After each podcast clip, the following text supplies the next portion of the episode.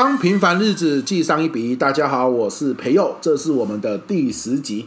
这一集我要记录的是上周哈，我跟我就是一家人，就一家三口啦，我太太、我儿子，我们去台中逛夜市。有一个夜市叫做总站夜市哈，总站夜市意思就是它是捷运的总站。好，然后捷运旁边呢就开了一个夜市，这样子啊叫做总站夜市。大家都知道台中开捷运嘛，目前只有一条线，其中一个端点呢就是它的总站。那旁边是好事多，另外一个端点就是台中的那个高铁站，哦，就是两个。那台中高铁那边开夜市是不可能的，寸土寸金嘛，对不对？可是呢，在好事多那边呢，哇，好多未开发的土地，所以呢，其中一块哈，就四四方方的一个面积，就开了一个夜市，取名就叫做总站夜市。为什么我们喜欢去那个夜市呢？因为好停车，旁边一片荒凉。你车子哦怎么停，超级无敌方便。你看要去逢甲夜市，逢甲夜市当然也很棒，然后也很多东西可以逛。但问题是它超级难停车嘛，对不对？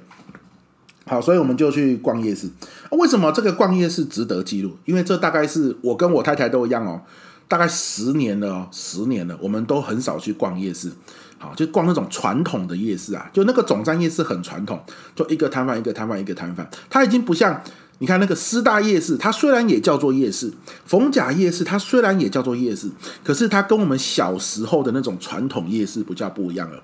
小时候的传统夜市就好像一条街或是一个区块，然后一个摊位一个摊位摆摊，没没有人什么人在卖衣服啦，卖衣服顶多也是一个小摊位而已，对不对？然后呢，有很多玩游戏的摊位，打弹珠的啦，射气球的啦。有没有？然后射飞镖的啦，套圈圈，套中什么就带回去的啦，有没有？就这一种，这个就是我们传统的夜市嘛。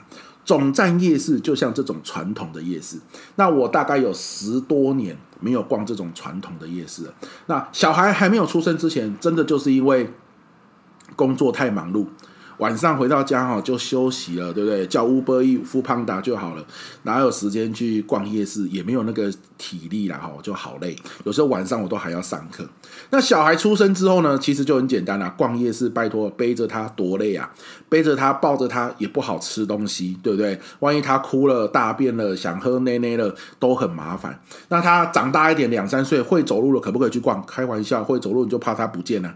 对不对？不受控呢，你自己跑掉怎么办？好，或是走一走，很快他就说：“我累了，我要抱抱。”要求你又要抱他，那个时候已经很重了，对。所以终于到现在，他五岁了，他就是自己走路完全没有问题，也不会再说“爸爸，我要抱抱了”。好，在路上不会了，对不对啊？各种东西都可以吃。啊，不会走到一半忽然想落赛，不会，他知道什么叫忍耐啊。各种条件之下，就是我们终于可以去逛夜市了。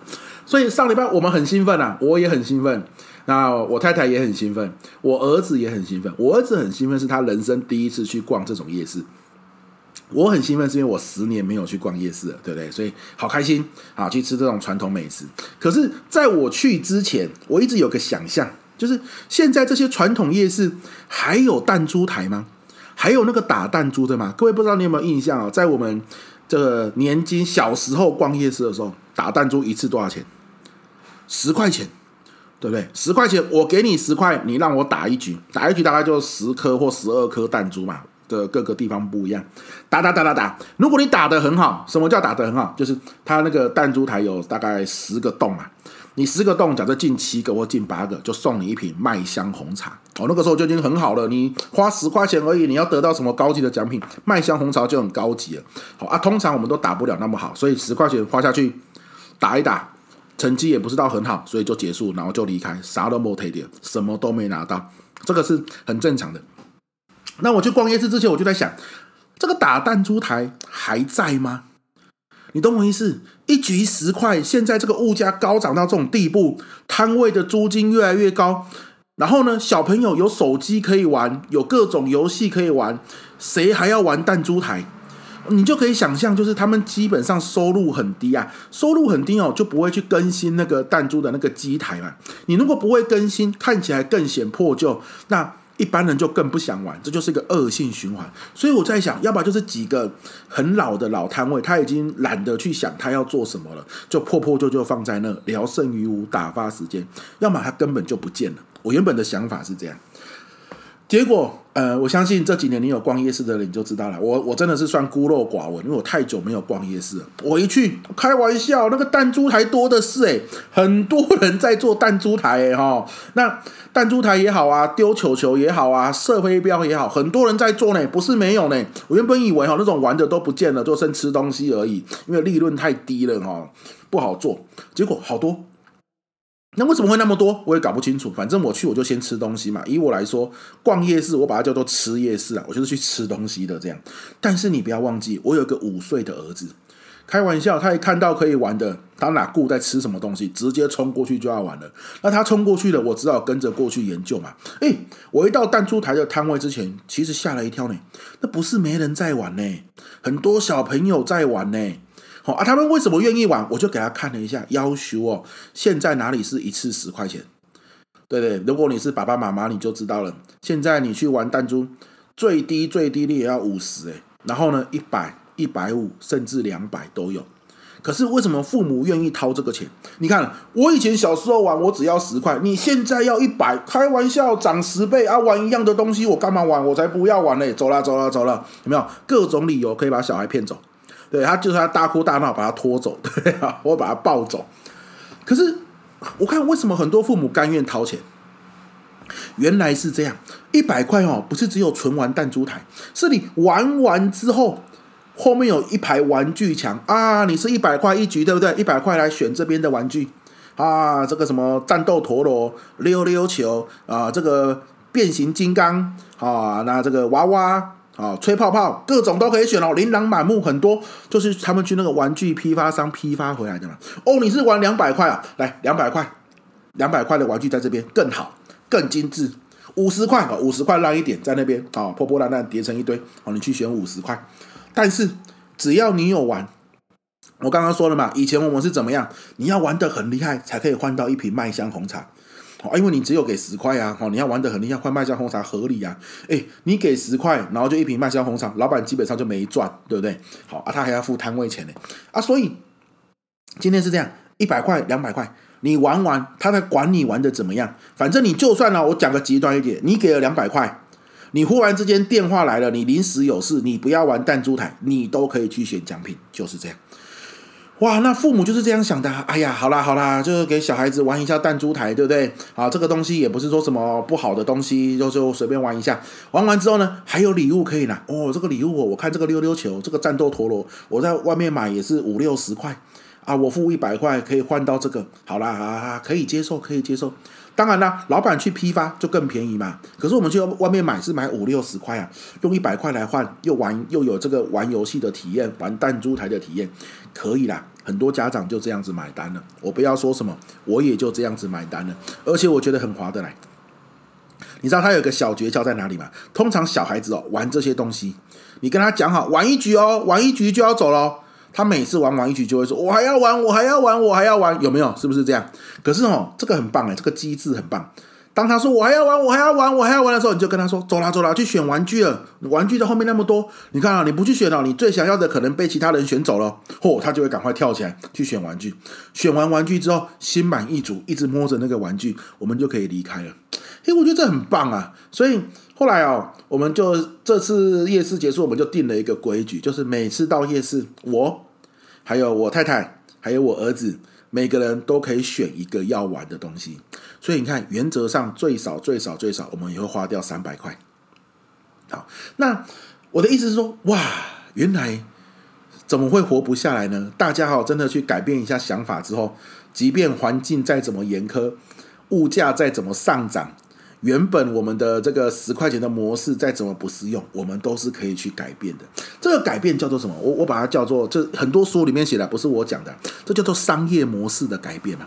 啊，这个就是最浅显易懂、最简单的商业模式。本来是什么？本来的商，本来的模式是我，我是个，我是个一般民众，我给老板十块钱，老板呢开一局弹珠台给我玩。好啊，我玩得很厉害，很顶尖，可以换到一瓶麦香红茶。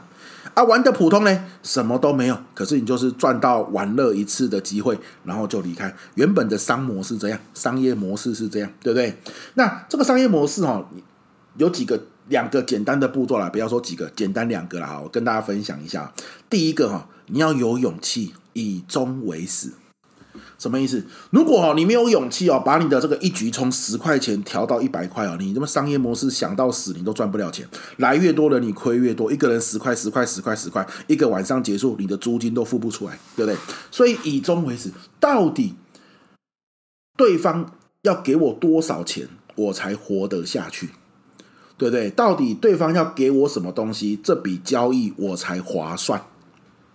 你先勇敢的以终为始，把这个东西定出来，不要害怕，不要想说现在别人都还在十块钱一局呢，我就给他一百五，给他一百，会不会没人来？不要，你先定出来。重点不是很多人来啊，重点是很多人来，他亏钱有什么用？对不对？你要活得下去，所以呢，一定是在这个夜市界，啊，夜市的这个领域里面，或者是游戏游戏这个夜市游戏这个领域里面，第一个人想到不行。我一定要拉到一百五或者是两百才可以，他就勇敢的拉上去。好，拉上去之后，首先第二个你就要问自己一个问题：那我现在定两百块，人家凭什么要来玩两百块？他为什么愿意花钱来玩两百块？嘿，那我这样好不好？人家十块钱一局，两百块我给你二十局，甚至两百块这样，我多给你五局。好，这这就是一种商业模式啊。今天你来，我一次就要两百块。可是呢，两百块原本是二十局嘛，我可以给你二十五局，这样要不要？那你就想，二十五局你开玩笑，二十五局我哪有那么多美国时间玩？我整个晚上就不用逛夜市了，光你玩你这个弹珠就够了，我才不要，我只想要享受一下玩十块就好。好了，那你就问自己，二十五局我可不可以像那个便利商店买咖啡买一送一嘛？另外一杯寄一杯啊？我其他局可不可以寄局？寄在你这边，对不对？签个卡片，下次我再来玩哦。我相信，在从最开始改变商业模式的时候，一定有人想过这件事。那我两百块我才活得下去。那如果是两百块，别人为什么甘愿掏钱？我这个交易模式要怎么改变？对不对？一定有人这样子想的。好了，那这样子的情况底下，他发现，诶，季局很像效果也不好。好，因为他们想的是，我来逛夜市，我又不是每次来，或者是你我来的时候，你这个摊贩今天也不在，好，季局这个不稳定性太高，所以可能有人试过这个商业模式，然后失败了，那不断的换，不断的换，不断的换，终于有一个人想到一个商业模式，叫做来就是两百块，你不给我两百块，我活不下来。可是两百块我一样，我给你的弹珠比较多，好，给你弹珠比较多，但是呢，但是呢。玩完之后，不管你的成绩如何，我都可以让你去后面换礼物。这个礼物是不用钱的，就包含在你两百块里面的。两百块有得玩，可能是十局或者是十二局，然后呢又可以换一个礼物，所以模式变成这样。诶，这个模式创新出来之后，大家去尝试，发现市场买单。所以模式好不好，没有人说得准，市场买单最准。所以有一句话嘛，市场是我们最好的老师，好，就是这个概念。那商业模式的转换是非常重要的一种思考能力。有好多本书都写到哈，真正在市场上哈有竞争力的人，其实不是去想说我的专业能力怎么进步，那些当然很重要。比如说你的机台要保持很新，对不对？好，那这个机台不能故障，好，这些东西都很重要。可是最关键的因素，其实就是你的商业模式有没有创新。商业模式懂得创新，然后呢，符合市场需求的人，那他就是赢者，他就是可以在市场上最有竞争力的人。好，那商业模式为什么要创新？没有事没事为什么要创新？就是一开始的第一步，以终为始那一块。如果哈，你现在一局抽十块钱，你依然利润很丰厚，像我们三十年前一样。那你就不用商业模式创新了，因为你现在的以终为始，那个终还是跟以前一样，收十块就好。那十块钱你玩一局，大家都 OK 啊，这个模式大家还接受，就不用改变嘛。通常商业模式要创新，就是因为大环境已经不一样了。你用以前的方式，你无法生存下去了，或是生存空间遭受到挤压了。就像现在，你给我十块，对不对？我给你玩一局，一个晚上高朋满座。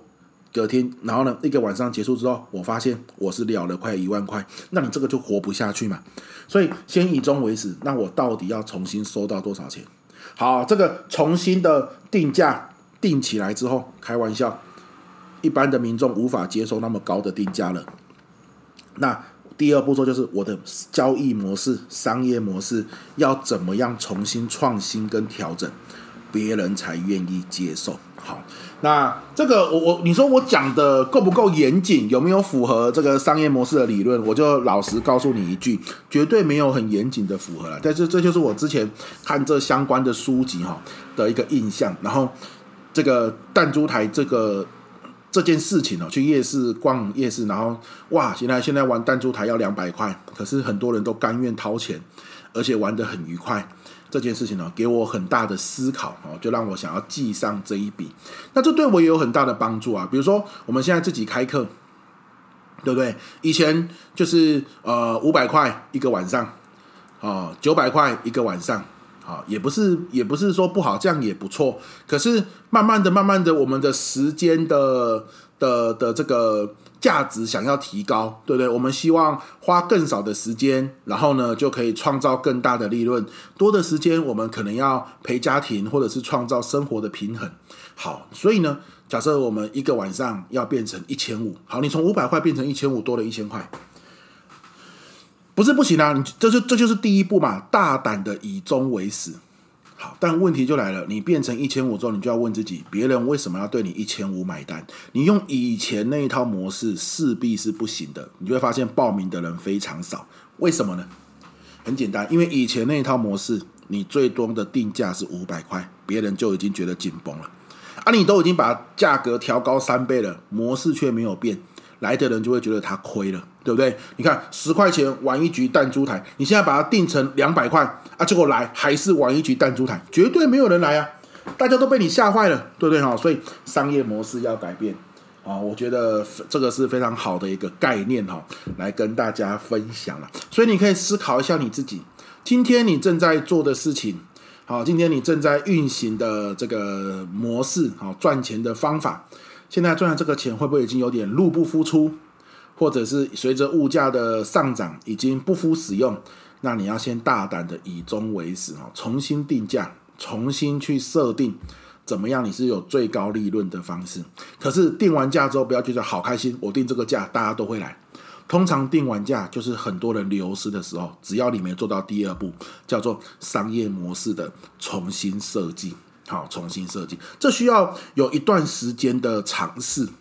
可是你不尝试哈，你终将会在这个，就我就这样讲好了。你不尝试，你继续一一局收十块钱，你一定会被埋没在历史的洪流之中，对不对？活不下去嘛。OK 啊，所以这一集就来跟大家分享我上周去夜市，然后看到的这个弹珠台。然后想到的这个商业模式改变，给我很大的启发。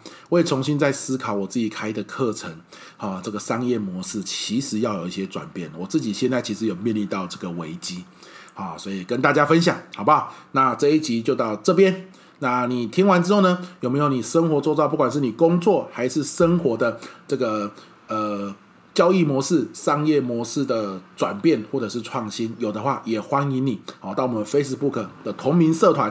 同名粉丝团就叫做记上一笔，好，然后在这一篇好的发文底下留言，跟我们分享你的心得。OK，那今天就到这边了，祝福各位好的这一周过得愉快，又是精彩的一周，好不好？拜拜。